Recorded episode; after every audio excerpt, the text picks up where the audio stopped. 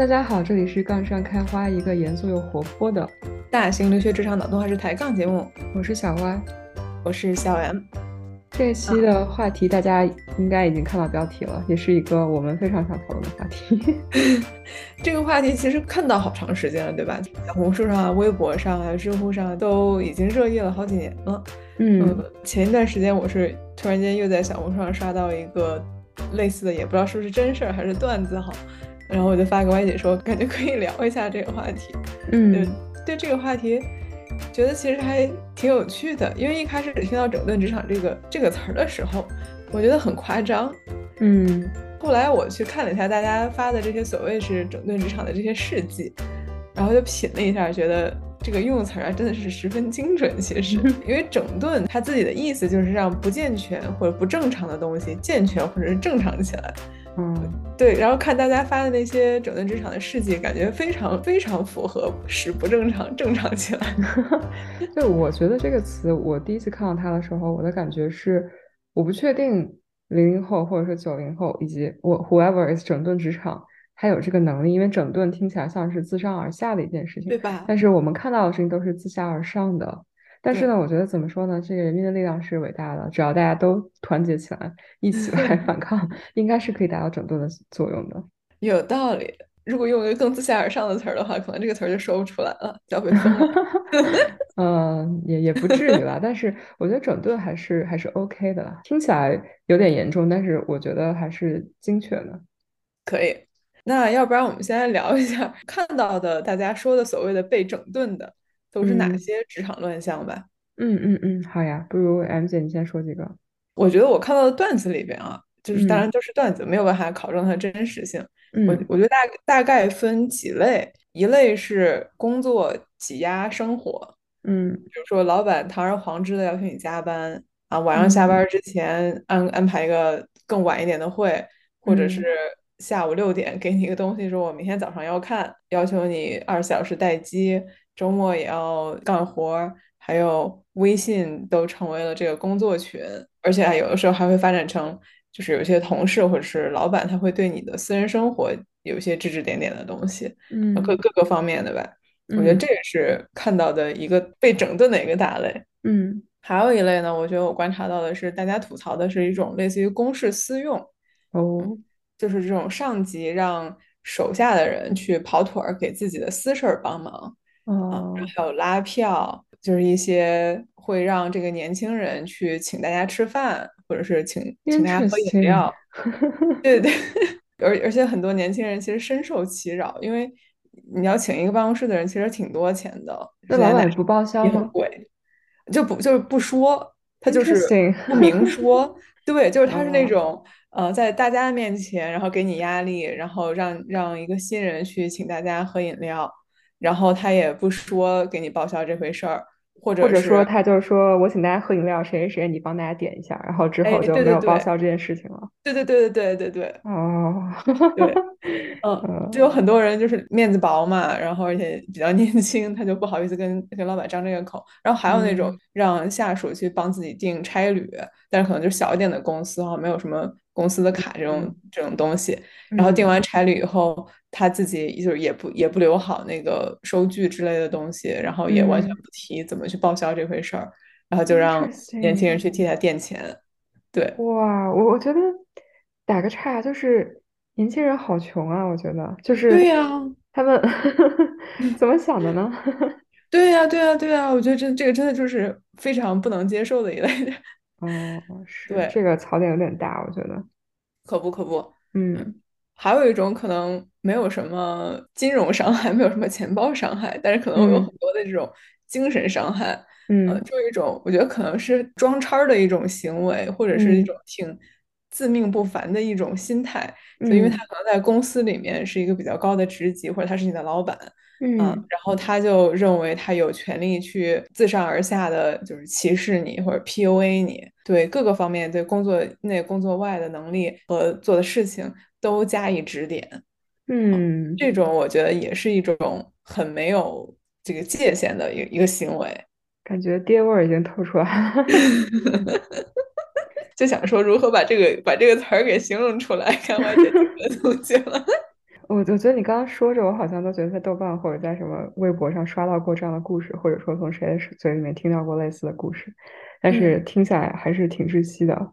但是我这里还要再加一个，就是我们刚刚说的都是职场上的乱象，但是其实有一个非常不能忽略和非常严重的一个，就是这个现象其实不仅在职场，它还渗透到很多高校，尤其是就是可能本科还稍微差一些吧，就是像。研究生啊，或者博士生这种，你跟导师的关系其实就是上下级，或者还有一个非常重的这种权威在身上。然后这方面其实也就是也很严重，因为有听到过很多就是导师压榨学生，或者是导师就是很常见，导师里让学生帮忙做一些私人的事情啊。然后之前不是还有一个很很大的案子，就是一个导师不仅是这种。过分的要求，还有一些比较这种变态的对于学生的一种情感吧。然后那个学生不是自杀了，就是反正挺挺多这种界限非常不明确的。然后我觉得，凡是这种有上下级或者是师生关系等等这些情况，你就更难去反抗，因为你有一个非常非常重要的东西在他手里面。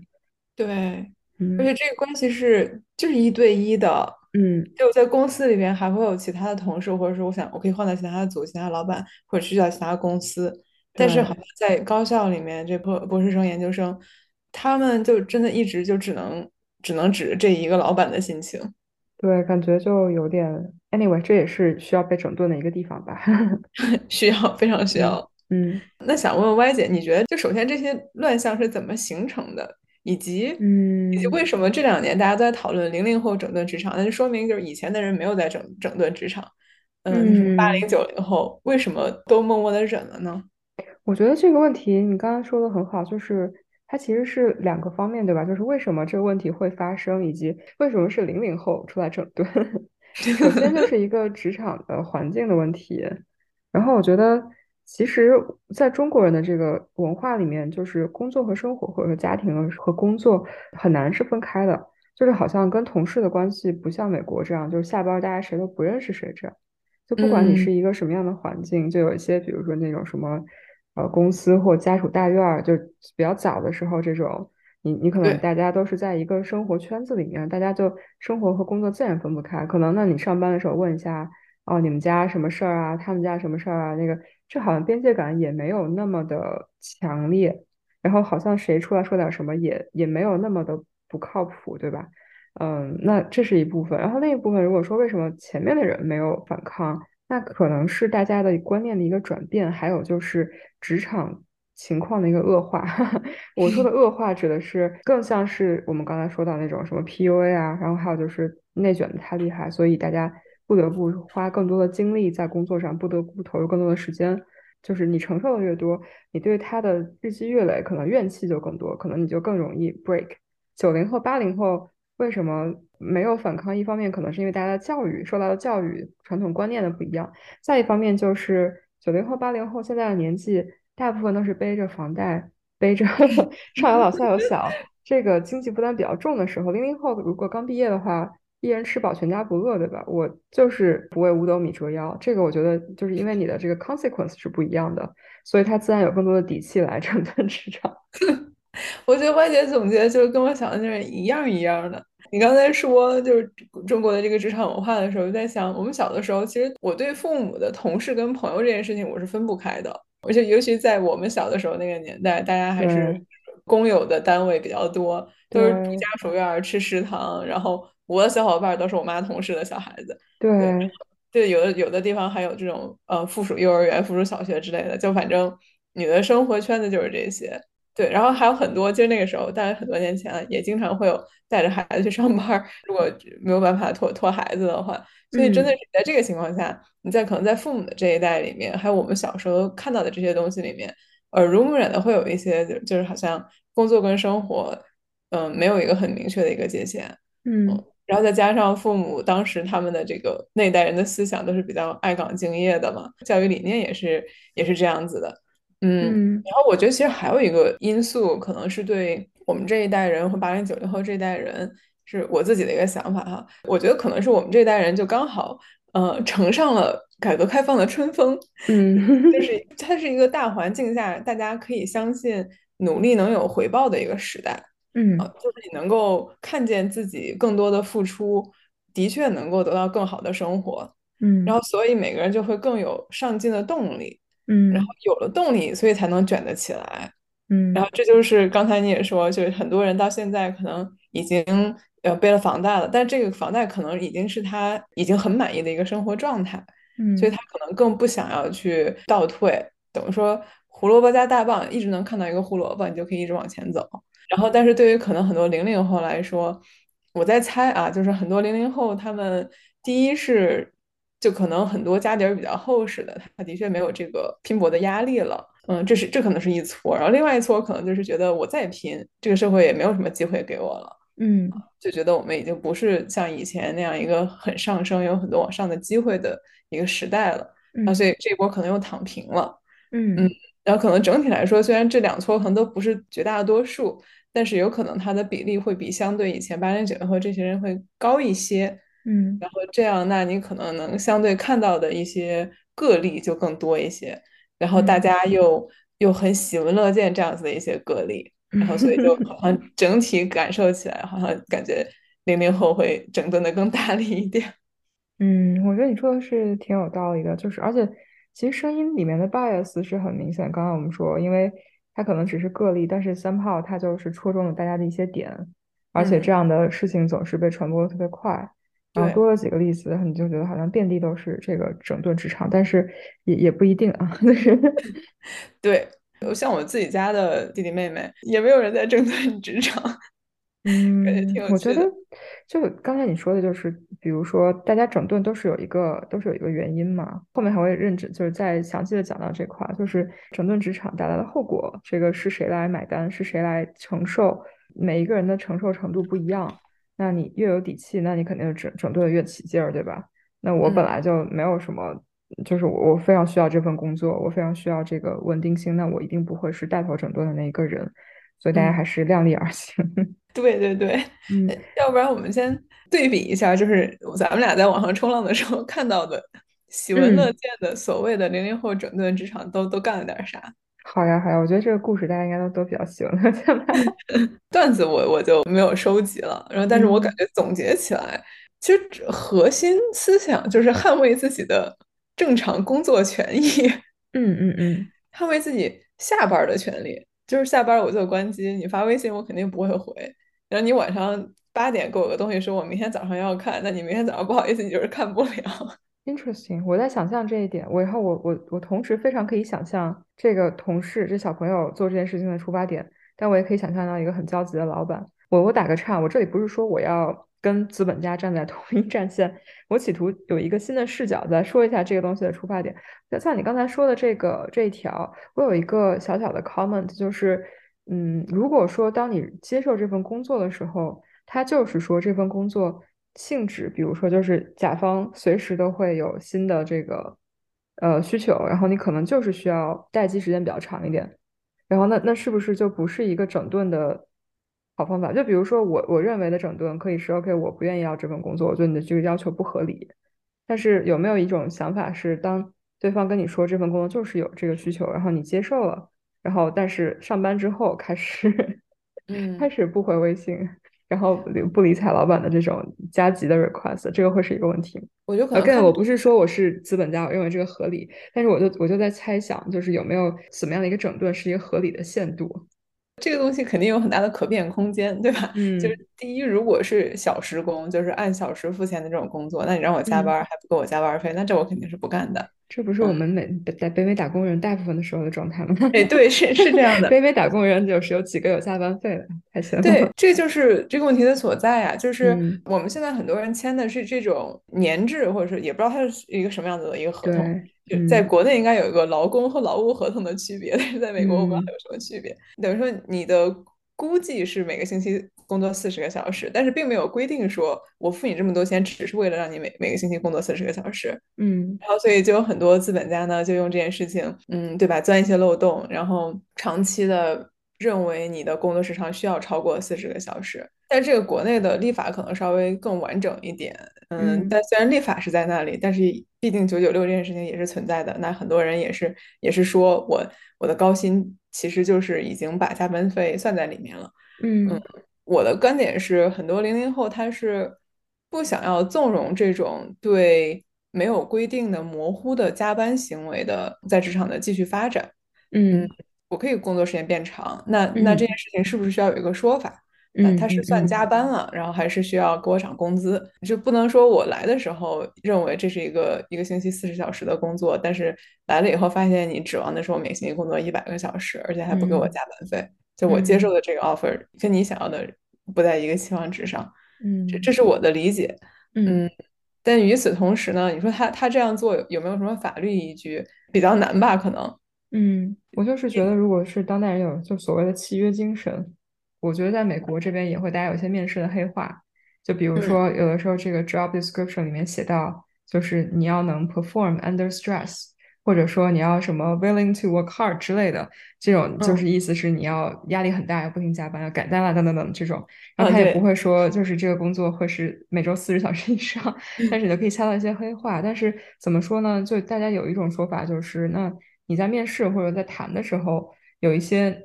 大家说到的东西，然后大家都认为是已经 align 了，然后呢，你不能说中间接了之后再半路撂挑子，这个事情也许有待商榷。但是 anyway，我觉得如果说的话，整顿肯定是可以整顿的，因为这东西其实都不是不是受到呃法律保护的，就就是对于劳力的一种压榨行为。对对。但是在职场上，就是大家真实际操作起来，然后呢，可能就是有不同的解读。对对对对对，各有各的解读吧。然后嗯。大方向上，我肯定是同意他，就这种精神，这种精神是在于我。我也是同意的。我觉得就怎么说呢？大家，你凭什么就是对于我下班之后的 生活还有要求啊？你你付钱我都不一定愿意啊，何况你 不付钱，然后现在让我说这个必须要了，多工作这么长时间。对对对，我觉得我见到的总结起来，大家说的另外一种整顿职场的行为，就是一种不会过度的服从或者是顺从上级。有的时候可能是一种这个崇拜，但是可能大多数情况下被被整顿的只是一种服从式的一个想法。嗯嗯，举个例子，就像刚才咱们说的这种，如果一个老板让你非要让你去请办公室的人喝奶茶，那可能有些面子薄的人会就默默的把这个钱就出血就出了。整顿职场的话，就会直接表示好啊，你出卡呀，你你的卡拿来呀之类的这种这种事情。但这都是段子，我觉得实际上可能大家会有很多各种各样的话术可以可以去。呃，可以去参考，但基本上就是一种，老板想要公事私用的时候，或者是老板想要，嗯，对我发挥特别大，让我觉得不舒适的影响力的时候，可以说不，可以拒绝这件事情。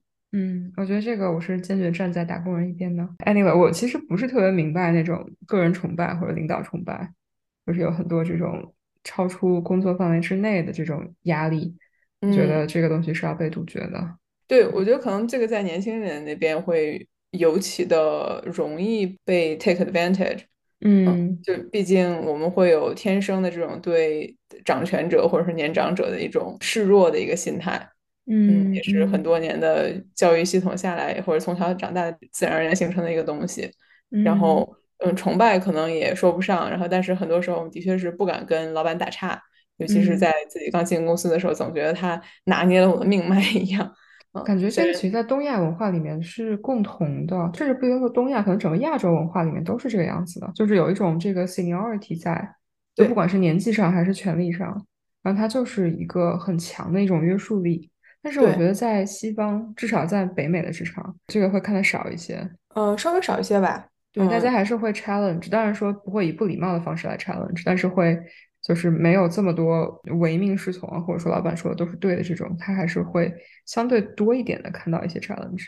嗯，我相信可能这个跟公司文化也有关系。就对对对对对对，对，就更 top down 的公司可能会更频繁一点。是的，是的，是有道理。然后接下来呢，就在刚才两个行为的。呃，基础上，我觉得他们还会有一个精神，就是他们不去在公众场合当众整顿，就直接在大家面前开撕，就是我不会给你面子，对吧？对，就还有群，还有微信群，我觉得是一个 一个大类。可能大家本来就很讨厌、神烦这种把微信当工作群的这个行为来用嘛，就是很多老板会在里面发一些通知，然后让所有人都要回复收到，然后就会有一些零零后默默的就就要不然就是无视。嗯，或者是就直接当面就是刚他，类似于老板说要，但是这都是段子啊。就老板有时候会让大家出来团建，然后意思是让大家每个人自己付钱。然后零零后就会说，团建不应该是公司出钱嘛？对啊，也就在微信群里面当众说。然后，但是呢，老板就会觉得你这个年轻人你怎么回事？你的思想觉悟怎怎么这么低？然后。思想觉悟高就应该自己出钱跟同事和老板 hang out，对 对 对，就是。但关键重点是在于，就是在可能在一个群里面，绝大多数的其他人，然后一些老员工都觉得 OK，虽然大家心里都不觉得 OK，但是大家就是就默默的接受了。然后，但是但是就会有一个人，他也完全不惧，就直接在群里面跟老板说不行。老员工为什么都这么虚伪呢？对，没有啊，开玩笑。我觉得，我觉得不出头可能是大多数人的表现，可能就是默默的心里面等着有一个有一个血气方刚的小朋友出来说，让大家都跟着揭竿而起呢。后来想了一下，这这可能整顿的意义就在于要在公众场合整顿。对对，因为你私下就就还是妥协了，对吧？嗯，对，一种程度上的妥协吧。就他也可以单独去找老板私聊，说老板，我觉得这而且我觉得大家有一些这种整顿，可能会有一种想法，就是他站在了正义的一方。就是我代表的大多数，大家都不想出来自自费团建，大家都不想做，要听你在说这些废话。他可能是觉得我站在了有很多人会支持的，所以呢，也愿意在公共公开地方开始撕。也许是这样，反正我看到的都是段子，我还实际上没怎么见过实际操作。我也没有见过，但是我们在这儿可能不太会见到这样的实际操作。嗯，但但是怎么说，我的段子也是源于生活，高于生活，可能也是 有一些在实际生活中的这个 inspiration。可以，还有一类我觉得见到的一些，这可能是最早的这个所谓的整顿职场的这个网络起源。我是后来在准备这期节目的时候，发现有些人认为那是最早的起源。就你记不记得之前曾经有过一封辞职信？然后世界很大，我想去看看。哎，对对对对对。对，就感觉这个也是一种精神，相当于不接受你的炒鱿鱼威胁。就是你作为一个老板，你对我最大的影响是什么？就是炒鱿鱼嘛。然后有些老板会说什么我在行业里面拉黑你，然后我要把你搞臭，然后这种这种。我拉黑整个行业，我已经把行业搞臭，我走了，不受威胁。我想到了脱口秀，因为继续以 一己之力把整个行业已经拉黑了。对。太逗了，感觉就是首先看到了很多这类似的整顿职场的例子，就是如果老板来威胁他，他会说你现在说的好都录音了，就是反制，啊，对，会合理使用法律武器，嗯，然后。有的时候也会就是我我我不受你这点鸟气，然后在你要吵了我，我先吵了你，嗯，这个我觉得也非常有趣，虽然这这种事情以前已经有很多了，然后但只不过是。被拿出来说的更多，嗯，然后的确可能当初的那一封辞职信的确挺著名的，你看，嗯，对，那个大家应该说到都会有有印象，然后确实，嗯，但是作为一个，哎，怎么说呢，就是一个不已经快要步入中年或已经步入中年的打工人，看到的时候心里面想的就是无比的羡慕，因为对于我来说，想法就是，那我去看世界了，我的房贷谁来给我交？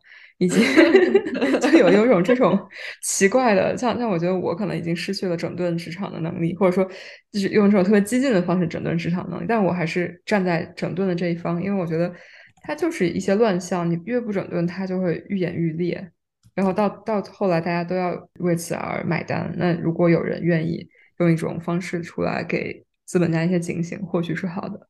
虽然我的心。是完全赞同大家需要整顿这个职场的，就认同很多很多上面说的事情。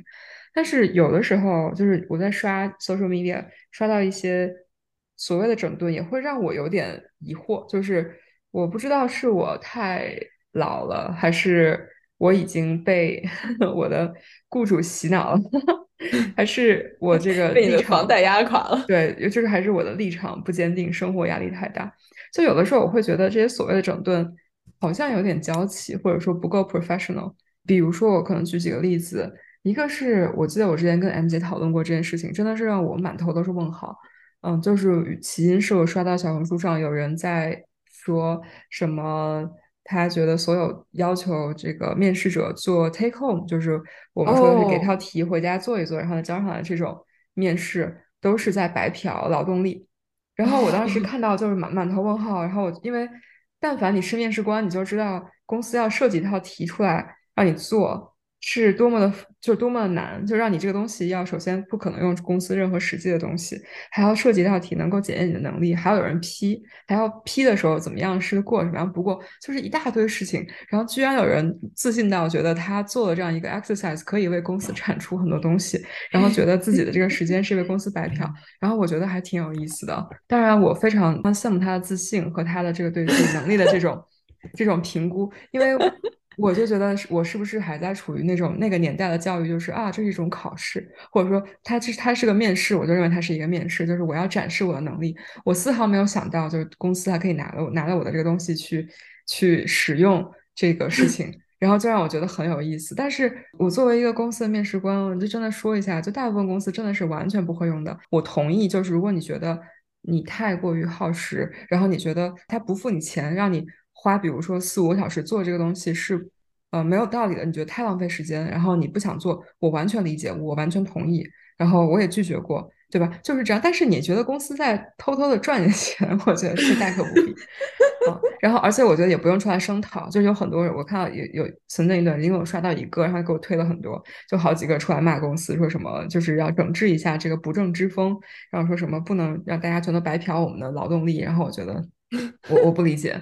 然后还有一种就是，我觉得也是有点有一点点迷惑吧，就是动不动就把公司的 email 和跟同事的对话，不管是比如说 Slack，然后这这个什么 Teams 或者是微信的这种对话截图，然后发到 social media，这个让我就是有点炸。然后我觉得，当然了，你可能说有一些非常过的，比如说什么骚扰。比如说一些非常不正常的对话，像刚才我们说过这种，然后我觉得这个是过了红线的，我觉得你要曝光我 OK。但是那种什么，比如说你们也没有 context，就是突然说这个同事什么领导对我阴阳怪气，或者说什么怎么样怎么样，然后就就这样把大家的这种私人对话和公司里面的这种 email 截图出来发出来，我觉得这个东西就有点太不够专业了。当然这是我的想法啊。然后这个我看到我也会觉得，说实话，如果我是你的领导或者我是这个公司的老板。我不一定会愿意再雇佣这样的人，但是也可能是我毛病比较多啊。就是或者说你想整顿整顿职场，就是我 zero tolerance，对吧？你但凡说了这个话，我就要曝光出来，我觉得也可以。但是这个会让我觉得有点、有点、有一点点犹豫，看到这样的帖。然后第三个，哦，你要说什么吗？评论吗？我我就想问你，不是很能接受的是他截图这件事情，还是？还是他经常发社交媒体这件事情，就如果是我觉得是截图。如果你只是只是 paraphrase，就是你来讲发生了什么事情，然后你把它讲的条理很清楚，然后呢说一下你为什么委屈，说一下发生了什么前因后果，对吧？用一下这个用一下 star，然后来说一下这个 case，对吧？你到底是做了什么事情？我觉得这个我是完全可以理解。但是你动不动就把别人名字有的时候马赛克都不打，然后呢这个什么微信这种头像什么，就我觉得这些就是。相当于你你把这种东西全都拿出来，然后如果说公司的 email 的话，有的时候是 confidential 的。我还见过有人就是吐槽公司什么东西，直接把这个 PPT 拍下来，上面写什么什么 confidential 这种。然后我觉得这种就很不专业。哦，对，那这个的确是不不能接受。嗯，然后还有第三个，我觉得这个当然是我来吐个槽，呃，因为也是利益相关啊，和跟打工人，就是还有一种就是他自己。一时爽，对吧？就是辞职，或者说非常精彩的跟大家撕了一大通，然后人走了。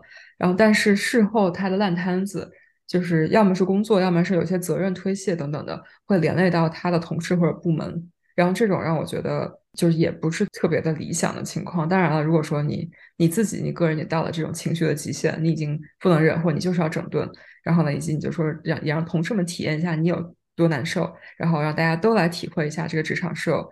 多么的不能行，那这也许是一种方法，但是我真的是觉得大家都是打工人，然后你是你来怼怼领导，然后你觉得这些事情不合理，你来撕公司，这个我可以理解。但是如果这个东西一定会影响到同事，或一定会影响到别人，那这种情况你能不能就是用一种比较聪明的方法来尽量减少其他同事们受到影响？说不定，我就我就开个玩笑，说不定他觉得其他同事也需要被。整顿一下。对对对，我我其实有想过这个，就是觉得说哀其不幸，怒其不争，就是你们怎么还不 还不觉醒？我有想过这个，但是就有的时候看到一些，比如大家都在开玩笑，什么山库跑路，对吧？就是程序员。但是你想一下，你真的删库了，就多少人要因为你这个 incident 开始，嗯，是是是是，开始 on call 等等等等。就是当然，你可以说啊，接下来处理这个 incident 程序员，也许加班有功，对吧？也许会有人会因此来得到升职什么的。你当然可以这样说，但是也可能是我自己想比较多了，我就会觉得，就像大家都要跳槽逃逃离一个火坑一样，就是跑得不够快的人，可能就会 受到一些额外的 连带伤害。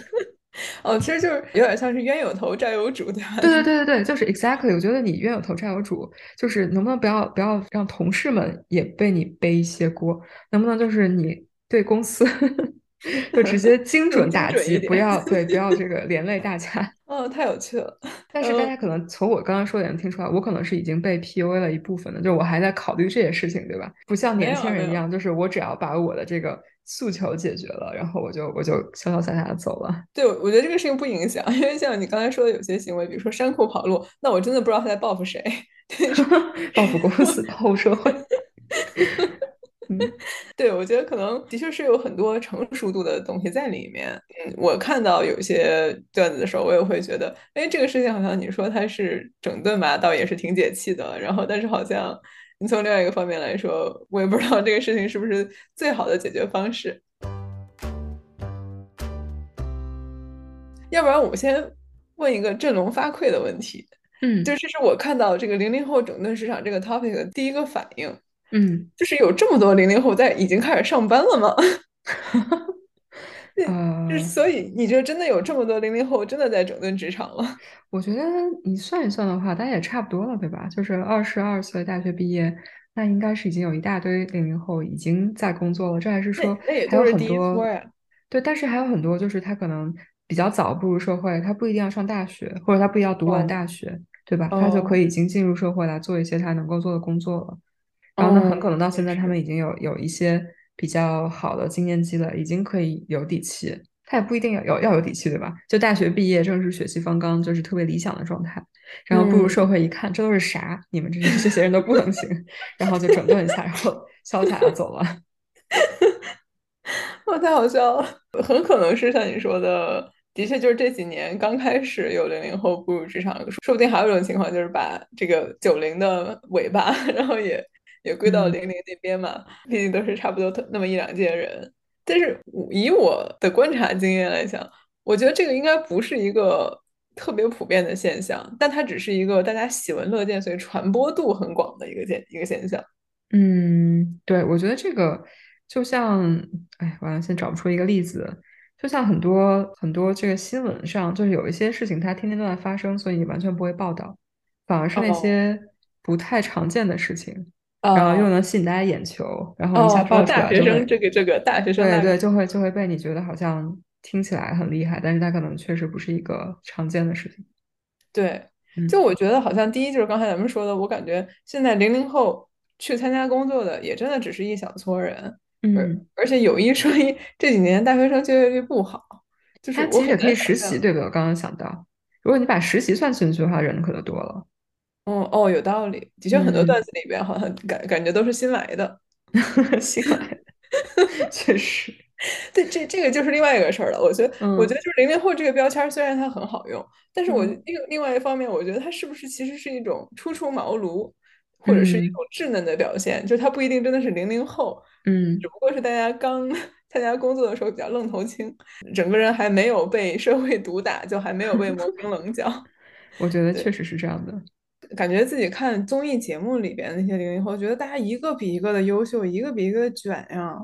嗯，就是那些各种拿 offer 的节目，当然那肯定是有他的。但是问题是，这个 selection bias 不卷怎么上节目呢？哦，是是是，有 selection。那个整顿职场的根本就不会来，对吗？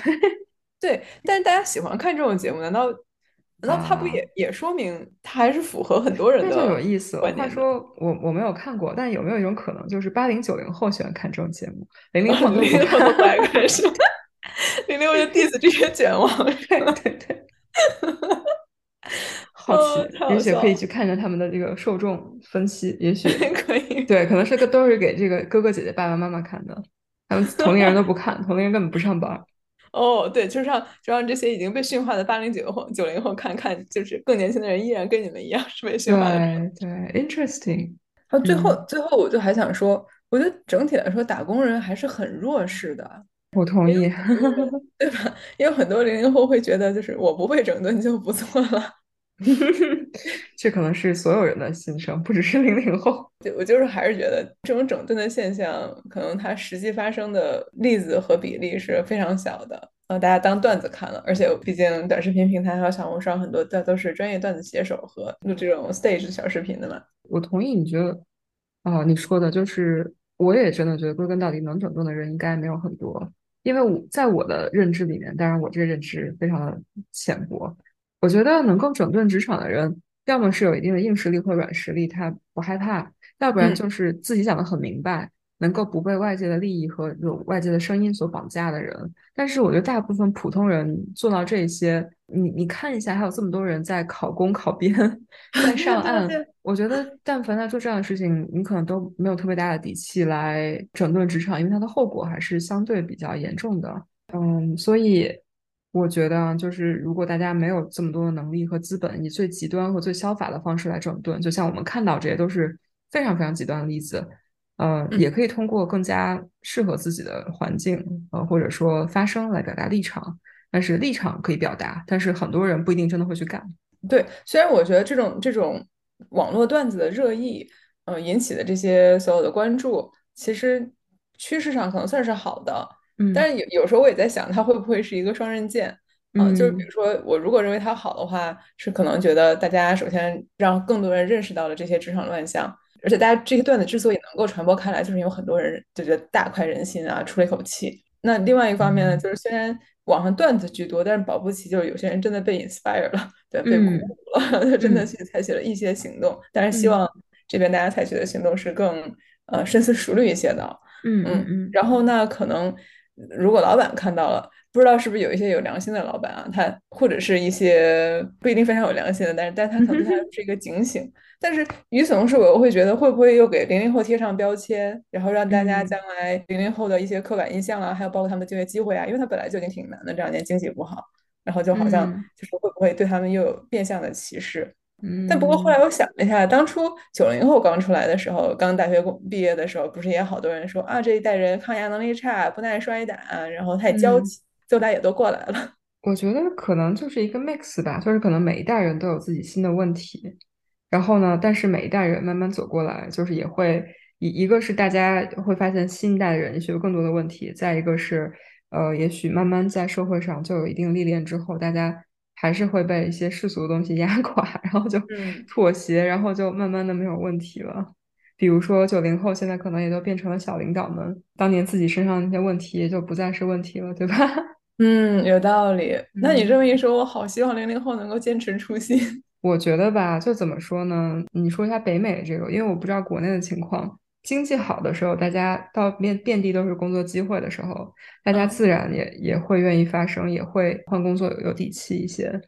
但是现在现在经济没那么好，工作环境就又裁员啊，又怎么样？有没有发现地里面说苟着的人越来越多？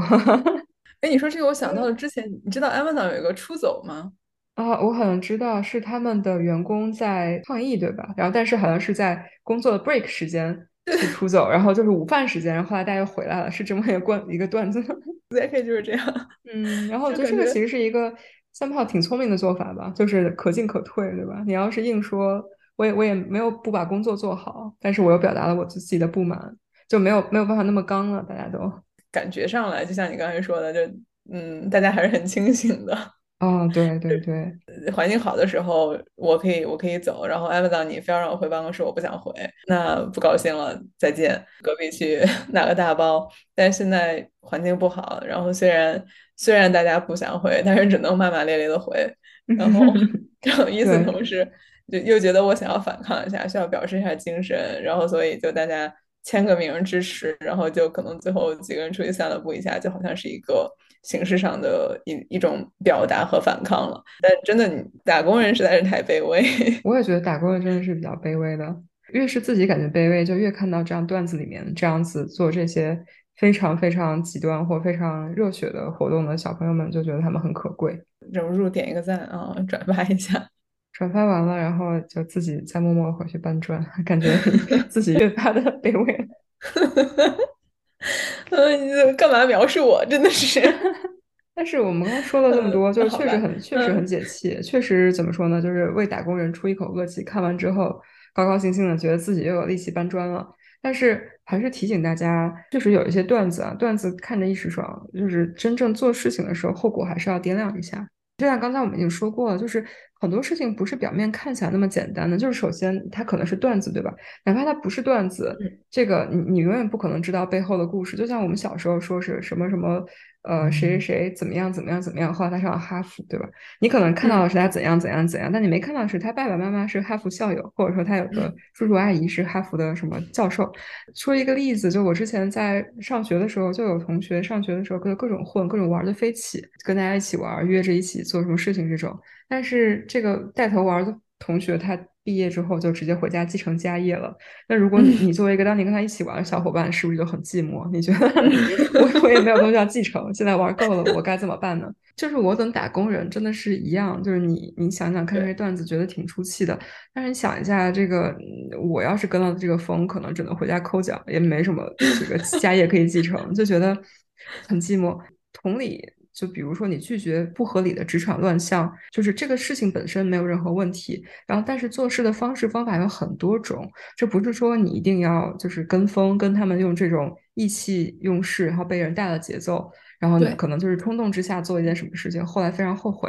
就我们一直跟大家说，做事情之前，你只要你想明白了，就是想想前因后果，想想自己能不能接受，这个就可以。就是至于你要，比如说像刚才我们说 Amazon 这个这个，就是拒绝回公司工作，那你可以是非常激进的辞职，对吧？因为你有下一份工作，或者你不需要工作，就就是能够过得很好。那如果你要工作，你也可以就是说我还是来搬砖了，但是我要让老板你知道。我们不是高高兴兴来搬砖的，你要考虑一下这个后果，就是，呃，这都可以，就是还是要根据自己的情况分析，一定要结合自己的情况考虑，不要做特别不负责的决定。但是呢，怎么说？我觉得零零后之所以有这么多比较有意思的段子出来，可能就是因为他们现在还比较年轻，然后他们的承受能力非常强，抗压抗压能力也比较强，就是对吧？这么年轻，你的时间。还有你的容错率非常的高，对吧？嗯。现在做一个不太好决定，你还有很多机会来改正。但是对于人到中年等等，就到后面压力越来越大，那你可能就不会这么这么这么冲动的做一些决定了。你这么一说，感觉有点鼓励零零后都赶快抓紧时间体验一下。我觉得怎么说呢？就如果这个真的是你想要做的事情。呃，然后也是真的是你想要散发一种情绪，就是你真的想明白了，就觉得这破班不上也罢，对吧？然后我就是不高兴了，我 就是让大家都知道，我觉得也不一定是件坏事，因为你后面能做这件事情的机会越来越少。但是，就你不用说为了做它而做它，就是如果这个是你想来想去觉得最好的一个方式，那我觉得就是挺好的，因为到后面就是越来越卑微，这个是事实。除非你自己开家公司啊，自己创业不会卑微。但凡打工就是卑微的，没有什么好说的。所以我想到那个那个梗图，打工是不可能打工的。哎，这个人现在去哪儿？让我看看。不知道，觉得其实说话还是挺有道理的，骨非常有骨气。别的先不说。哦，对，这个人会出来打工了呀？啊，真的假的？他后来去开一家呃烧烤店。啊，这是创业对不对？那不是打工创业去了。嗯，对对对，你看还是不打工的对吧？给自己打工。对对对，这个就这个就不一样了，对吧？这个可能就给就是自己创业之后，可能就变成了被整顿的对象，大家都换互换角色体验一下。万姐，你刚刚说这些，我所有的都特别同意。那我就想问，你有没有看到什么特别精彩的？你觉得是很机智的一些操作，就真的也达到了出气的目的，然后但是。可能也很很好的保护了自己。我没有看到什么特别有效的方式，但是就就分享几个看到的小故事，我看到的什么新闻吧。就是我觉得，说实话，个人打工者，就你一个人跟资本或者说跟公司对呃抗衡，真的太难了。首先，每一个人的不可替代性基本都是很低的，尤其是我们刚才说了，就是现在卷起来的一部分原因就是劳动力之前还是比较。比较过剩的，也许之后一零后、二零后根本不会遇到这个问题，因为人越来越少了，但干的事儿还越来越多。那可能后到后面资本家求着来的工作也不一定，但是现在至少这个劳动力还是挺丰富的，这个目前不会出现。那要如何让这个自己的诉求得到更大的满足呢？那显然就是要团结 团结群众。我之前看到一个呃新闻，好像是说我忘记在哪里了，但是是一个比较小的地方，然后当地的呃所有送外卖的外卖小哥团结起来，他们搞了一次罢工，就是罢送。嗯，不管你是哪个平台，然后呢，就是他在一段时间内，因为好像是。呃，外卖公司给他们的抽成，还有一些就给工资的方式，就一而再、再而三的被压，然后他们觉得自己的时间还有就自己的体力就是太不被尊重，所以决定了罢工。然后当时让我觉得，OK，那是一个让我觉得还挺好的一件事情，因为全世界无产阶级联合起来才能达到最大的这个效益，对吧？但是，嗯，这个方法是我认同的。然而，呃，这个公司的力量远远比我想的要大。然后你猜这个事情后来是怎么解决的？就是这个外卖公司从隔壁的另外一个小城高薪聘请了一些其他的外卖员，然后把他们运到这里来，然后让这些外卖员在这个大家罢工的这个城市开始送外卖。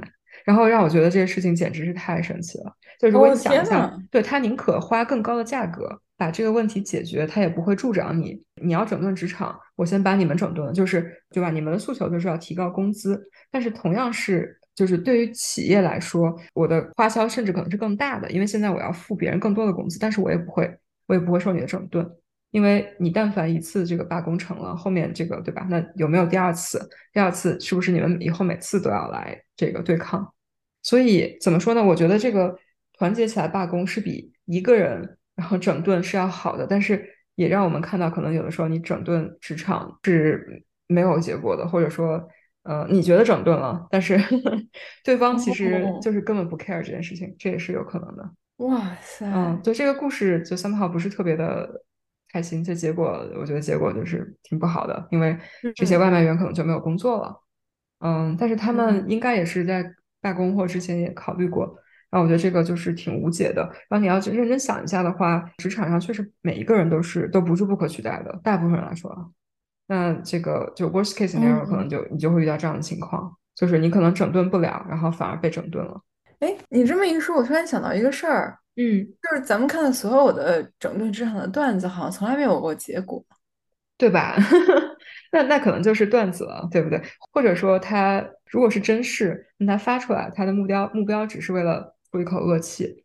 哦，你这样说的话，我好像见到过一个他，但他不是整顿职场，就是我觉得这个人当时看到他发这个帖，我挺开心的，因为我看到一个帖上面写的是什么，就他们去吃火锅，然后拉了一个横幅，写的是就是什么小姐，这个破班就上到今天为止吧什么的，然后是他的朋友们帮这个辞职的。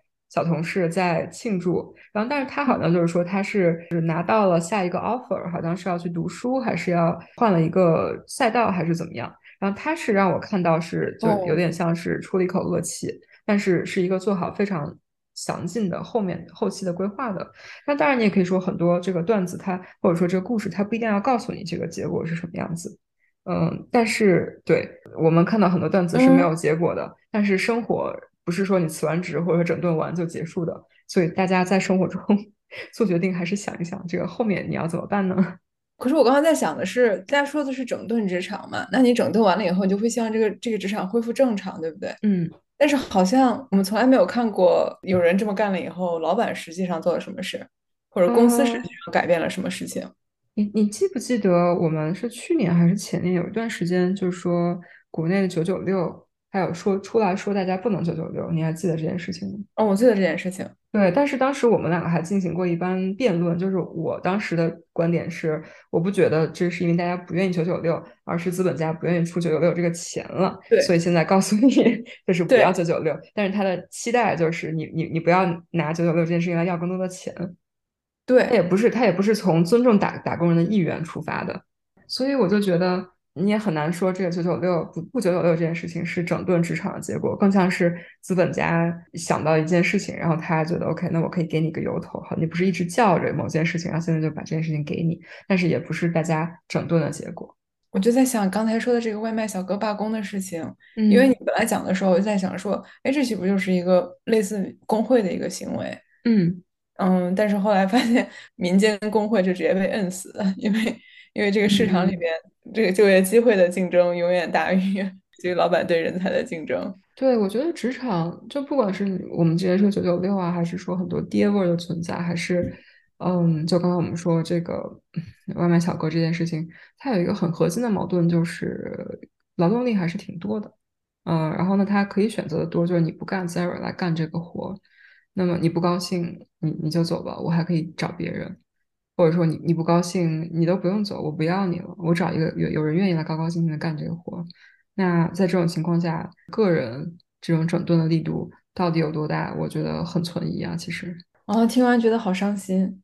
嗯，但是不要伤心，这个是因为刚才说我们有更有效、更有力的方式来整顿这个外卖小哥？这个是我想到的一个例子。但另外一个例子就是，我觉得如果你看一下现在的社交媒体，还有比如看看什么 B 站、看看小红书、看看各种各样的这个自媒体，我觉得现在的年轻人其实他们的就业或者说他们的生活方式是非常多元化的。有很多年轻人就已经选择我不来参与职场这个游戏了。因为我不想为别人打工，我不想去就是搞这有的没的，我愿意自己选择自己最舒服的方式。我我我不想为谁工作，我为自己工作，对吧？然后或者说我选择躺平，就是我为什么一定要去一线城市跟别人挤挤破头去挤那些资源？也许更适合我的就是我去一个人少一点的地方，然后我选择自己更加舒服的方式，我专注在我自己的工作以外的事情。然后我觉得现在这样子年轻人里面这样子想的人可能也比较多了，或者说我看到的更多，也许我之前没有关注哈，嗯，所以那这种不参与游戏或者说选择所谓的躺平，在我看来也是一种就是比较消极的抵抗，那对吧？因为你看这个官媒都出来发声了，就是说年轻人不能躺平，嗯，那那说明什么？说明他大家躺平已经影响到影响到一些事情了。那那我觉得这也是一种有效的 反抗，虽然我不知道到最后我们希望见到的结果是什么，但是如果你觉得环境不好，你你可以选择你更舒服的方式，就不一定真的特别极端，对吧？那也是可能会有一定一定效力的。好的，我接受了歪姐的鼓励。呃，从精神上来讲的话，刚才歪姐说的这种让自己的生活更多元化，然后有更多的选择，不一定只局限在一个赛道里边。这这这种能力可能不光是你想不想整顿职场，可能都是一个大家比较提倡的，让自己生活更更有弹性的一个方式。嗯，尤其是最近国内的社交媒体上还有另外一个被热议的话题，嗯，不知道大家是不是叫它是叫它所谓的中产陷阱吗？就是在说国内的很多中产，尤其是最近经济不好，很多互联网呃大厂的中产被勒了以后。就面临着房贷，然后另外一半可能做了全职居家照顾家庭的角色，以及孩子可能还上了一个国际学校，然后可能突然间就会断供。就是说，国内的很多的所谓的中产，他的生活其实非常的脆弱，经不起一点点的这种挤压的。我觉得有点 interesting。Anyway，我觉得刚才你的描述，在我的这个印象里就已经不是中产了，就已经是。已经是已经是中高了吧？就你想一下，它中产的定义不就是所谓的中产是这个 median 对吧？是中中等的这个水平。你要上国际学校，这已经我觉得已经不是一个普通人的 水准。但是，对我觉得这就是刚才我们说的，就是有年轻人选择不参与这个游戏嘛，对吧？那我为什么要买房呢？我为什么要生孩子呢？我为什么要去大厂工作呢？对吧？这这三个灵魂拷问拷问一下。那我觉得 大家也不要说现在为什么结婚率低，生生育率低。就是压力很大，对吧？你你整个社会不够 resilient，然后你的生活也不够 resilient。我选择不给自己增加额外的风险，我觉得也也是一个可以理解的选项。所以还是要给自己留点余地吧，在这个上面。同时，就说到现在，又越来越觉得零零后能够有这个勇气，能够有这个魄力去整顿职场，不不顾后果，我觉得其实还是一个挺大的奢侈的。想到这儿的话，又觉得。哎，想整顿的整顿吧，挺好的。真的是越往后越没有机会了。我刚刚还在想说，为什么只鼓励零零后？就你说的这些最有效的，呃，或者说这种安静的、无声的抵抗方式，那其实大大家谁都可以。对，是不是应该号召全世界的无产阶级，不管什么年龄的，都应该联合？对对，我觉得应该要号召全世界无产阶级 联合起来。这个确实，但是就是零零后这个标签，可能是因为他们有一些。先有一些带头的这个行为，所以就被标记出来。我觉得你看，我们也是会被他们鼓舞到，对吧？好的，接受了鼓舞。到最后，我觉得我们这期聊了乱七八糟一些有的没的，归根到底就一句话，就是量力而行。呃，每个人情况不一样，大家欢迎整顿，但是也也要想好。可以。你你有曾经有过任何类似整顿职场的行为吗？我我觉得我有过这样的小这样小的 moment 吧，但我不知道这个算不算。比如说你刚刚说老板给你下班前给你个东西，然后明天早上过来就要，我忘记之前在节目里面有没有讲过了。因为那个组是挺卷的，原因是老板自己是工作狂，他就是一个就是真的很喜欢工作，或者说他很愿意工作的人。然后当时我去他们组到组里第一天，那个组里面还有几个中国的同事，大家私下问我就是你平时加班吗？我说我我我不想加班。然后他们就说好，那咱们就说好，咱们都不加班。然后我当时就觉得这个组有点东西。然后后来就是跟他们熟一些了之后，就是说，啊，因为组里面还是有一些人愿意加班的，就是有一些人愿意跟着老板卷。然后呢，当然他如果一个卷的定义就是大家都要去竞争，然后然后把这个 bar 提得更高。然后因为这几个同事都不愿意去卷，所以他们就想拉一个小团体，就是咱们大家都正常工作好不好？我们就不要去让这个环境变得更差了。所以我来了之后，他们就团结了我。然后我也显然是很懒的一个人，我上班已经够累了，我下班不想再工作了。所以就是我，我的高兴的接受了他们这个结盟的邀请。然后就在刚进入这个组的几天吧，然后老板给了我一个活儿，然后这个活儿原来是他干的，然后但我但我好巧不巧好巧不巧找了一个 bug 出来，老板非常的开心，就说那你把它修了吧。然后呢，我说好。然后这个对话发生在前一天大概五点半的样子。第二天早上九点到公司，老板高高兴兴的过来问我修好了吗？然后我当时还比较年轻，我我当时真的懵，因为我回家就没有工作。然后老板过来问我，然后我就一脸很真诚的懵，问他说：“这不是昨天下班前做的事儿吗？我昨天晚上还没休。”然后老板的脸色明显发生了一个变化，但是他的心路历程在我看来应该是这样：就是你居然没有休，然后但是同时很快自己就意识到，哦，我不应该就是让他意识到我期待他加班来修 bug 这件事情。然后及时就改成了一个笑脸，说：“哦，我忘了，我们是昨天下班前说的这件事情。哦，没关系，你慢慢修，这个不着急的。”然后你都能看到他的这个表情从失望变成了“哦，不应该这样”，然后马上变成笑脸，然后说：“哦，你你其实不用修了，你今天慢慢来的呢。”然后这样子，然后我也经历过，然后但是我当时我也没有要怼他，我我完全没有带任何这种是整顿的想法，但是我就是当时作为一个 一个非常愣的新人。就说昨天不是下班前说的吗？你让我什么时候干呀这活？所以就结束了。但是我就在想，我的同事们就大家拉拉一个结盟，一起不加班的这件事情，应该是以一个比较低调的方式在整顿职场。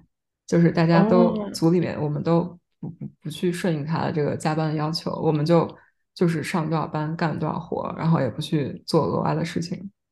哦，那其实你后来当面跟老板说，说我们是昨天晚上下班才说的这件事情，所以我还没有干这个行为本身也更符合，可能更符合大家说的这个整顿职场的这个行为。对对对，我觉得现在看来就是像是整顿职场，但是我本身当时并没有整顿职场这个意识，我只是非常非非常非常 愣的把这个话说出来了。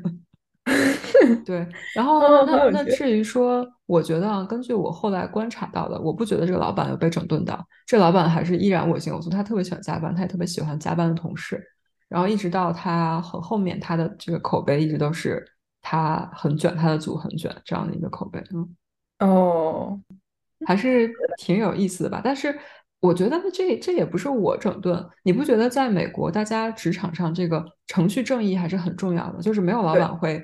跟你说，你周末把这干一下，你今天晚上把这干一下，会发生的只是周五了哦，这有一个活儿，我们周一早上聊一聊。那至于你什么时候干，我不会告诉你，你自己去 figure out。今天又又分享了很多小故事，对，好像说的挺多的，也不知道哪些有用，哪些可能就图个乐子。就整体来说，都图个乐子，有什么用呢？咱们俩就在这胡扯，对不对？嗯，对，确实没什么用，就是说了半天，还是要再整理一下心情，然后去搬砖。想想还是很卑微，没有什么好整顿的。嗯，我们需要苟住。对对对。那欢乐的时光过得怎么这么快？就到时间 做说拜拜。那在大家下一次整顿职场之前，祝大家的生活都能杠上开花，直接杠。